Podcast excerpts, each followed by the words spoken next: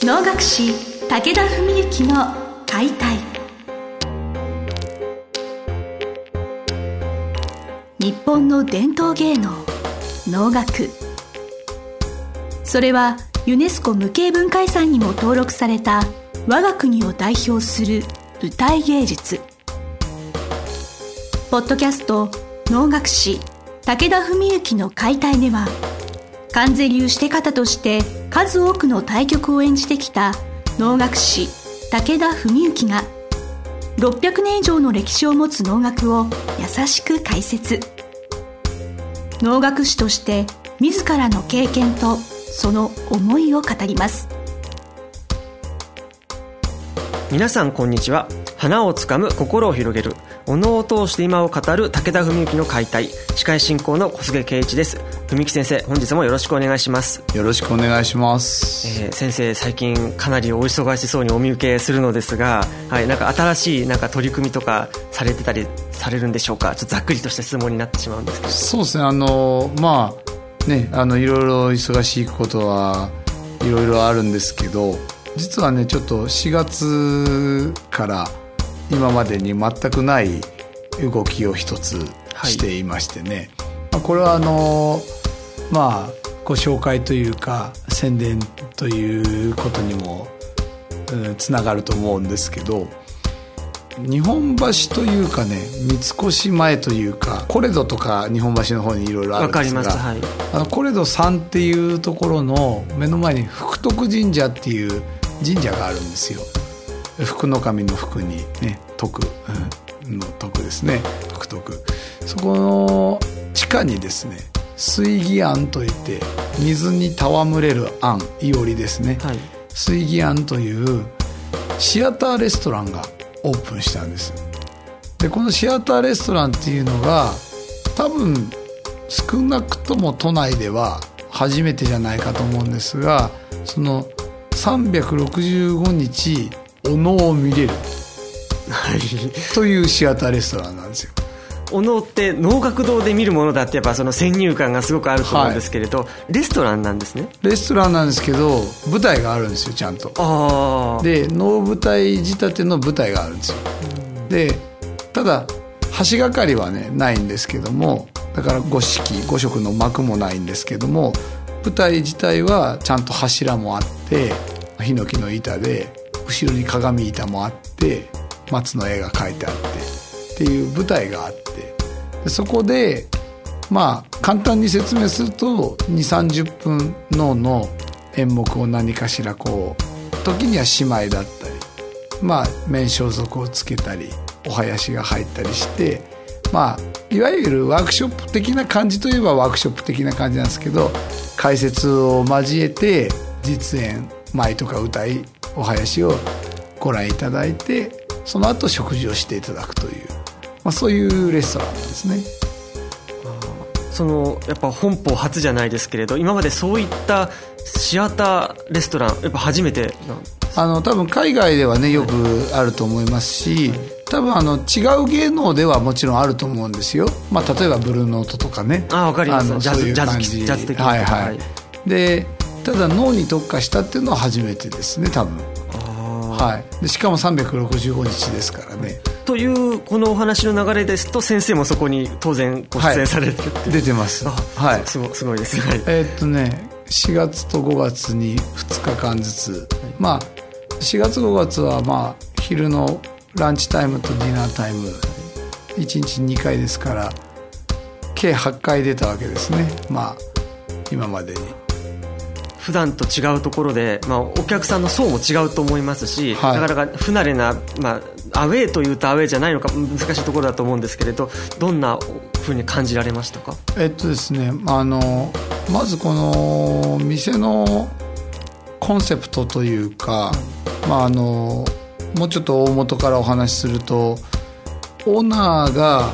木村秀友さんというすごい素敵なねまあアート系というかそういうアーティストというかあのそういうイベントの仕掛け人というかね、はい。すごい人脈もあって非常にユニークで素敵な方なんですけどもでその方がオーナーというかまあ主人というかね形になってるんですでこの木村さんっていう方は結構ご存知の方もいらっしゃると思うんですけどアートアクアリウムって言ってもともとなんか水族金魚とかそういうのにものすごく詳しくてその金魚の生態とかをもう熟知しているそういう知識を生かして水族とアートを融合させた独自のオリジナルなそのアートの世界を考え出されてそれで海外でも何カ国でもそれをやってもう大好評を得て日本でも日本橋で今度7月から9月までだったかな。全面そのアートアクアリウムがまあ、こうバーンと打ち出されて、福岡でもありますし結構全国というか世界的にまあ結構有名なアーティストさんなんですよ。でその方が、まあ、ちょっといろいろ縁があってそちらでそういうシアターレストランを始められると。も立地も本当に最高でね地上に上がると、まあ、非常に開放感があって神社があってなんか古き良き日本と現代のそういうなんていうかな最先端技術みたいなものが非常に融合したねすごく素晴らしい街で僕も今回ご縁いただくまであんまり日本橋って縁がなかったんですけど非常にねああいいとこだなと思って、うん、そこで地下に降りていくとまあいきなりこう木村さんワールドでもう本当にねスタイリッシュで洗練されたね独創的なレストラン空間。そこの中心にこうまあ能舞台と言ってもいいと思うんですけど能舞台がボンとあってね。もうだから別に舞台で何もやってなくても、まあ、そこで飲食してるだけでもちょっと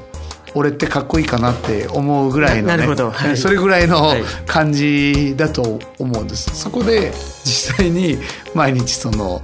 まあ、時間を区切ってその脳の脳や狂言の実演をね何かしらしているという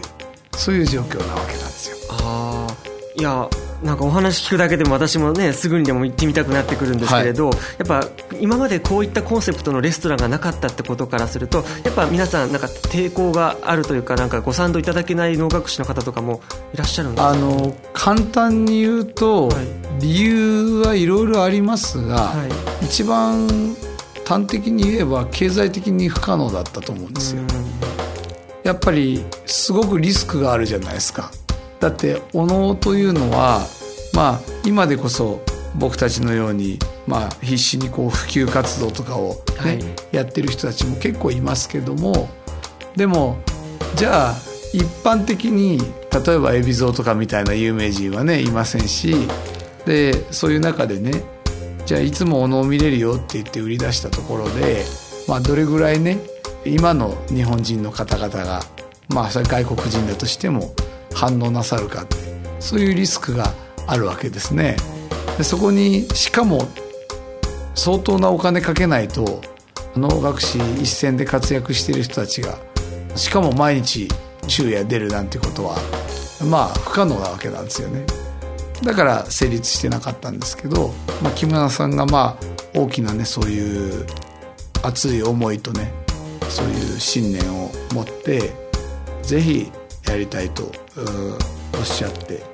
まあ、それをつないでくださったあのお囃子のね偉い先生なんかもいらっしゃって、まあ、そこでまああのうちの武田家でも兄と僕といとこの宗則とね3人がいろいろご相談にも乗らせていただいたりしながらもうこれはね本当能楽界にとって千載一遇のチャンスでね。だから要は普通にお能ちょっと興味あるけどいきなり能楽堂でね4時間5時間の公演行きますかって言ったらみんな引くわけじゃないですか。でもそういう気軽に楽しめるレストランだったら行ってちょっと味わってみたい。っていう方いっぱいいらっしゃると思うんですね。だからまあまず日本人ですしあるいはインバウンドももちろん、ね、そういう中でこう来て気軽にお手軽に楽しんでもらって何かを感じてくれたらまあ、次はぜひ能楽堂へと。いいですね。まあそういう感じのコンセプトなんですよね。お話をおっしゃる通りだなと思うのはやっぱその休日とかに能楽堂行こうよって誘って乗っかってくれる人とやっぱりご飯食べに行こうよって誘ってでもそこはシアターレストランで舞台でいろいろお能が見れるんだよってやっぱ全然その気持ちとしてもやっぱあの違いますよね。やっぱり、はい、生きやすさという意味そうなんですよ、はい、であの実質的に客層も違うと思いますしね。能楽堂にいらっしゃる方はやっぱりあくまで脳が好きな方なんですよね。でそちらは例えば興味があるけど敷居が高いと思ってる方とか、逆に何にも知らないでもいいんですよ。ただレストランに飲食に来たらあれ？なんかなんかすごいねやってんね。あこれ能なんだみたいなそういう世界でもいいっていうぐらいのつもりでオーナーさんもそういう感じで思ってくれてるんで、まあ、非常にこうなんかね先々に向けてとっても僕の個人的には明るい展望があると見てるんですけどね。そのやっぱ間口といいますか間口が広い方がいいですしきっかけですよね。やっぱきっかけは多い方がいい、はい、本当おっしゃる通り越したことないのでこれはちょっとどうこれから成長して発展いくかというところをちょっと見届けたい見つけたいなと思います、ね、はい、先生がこれからまたご出演される予定とかっていうのは、はい、えー、っとですね、はい、6月がですねえー、っと26日の火曜日とそれから6月28日の木曜日、これはお昼が12時からで夜が7時からだと思うんですが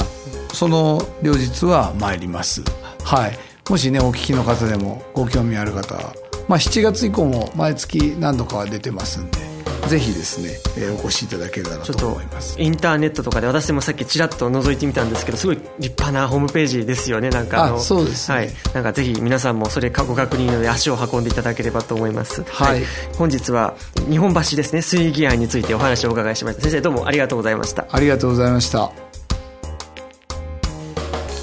本日の番組はいかがでしたか？番組では武田文幸への質問を受け付けておりますウェブ検索で武田文幸と入力し検索結果に出てくるオフィシャルウェブサイトにアクセスその中のポッドキャストのバナーから質問フォームにご入力くださいぜひ遊びに来てくださいね。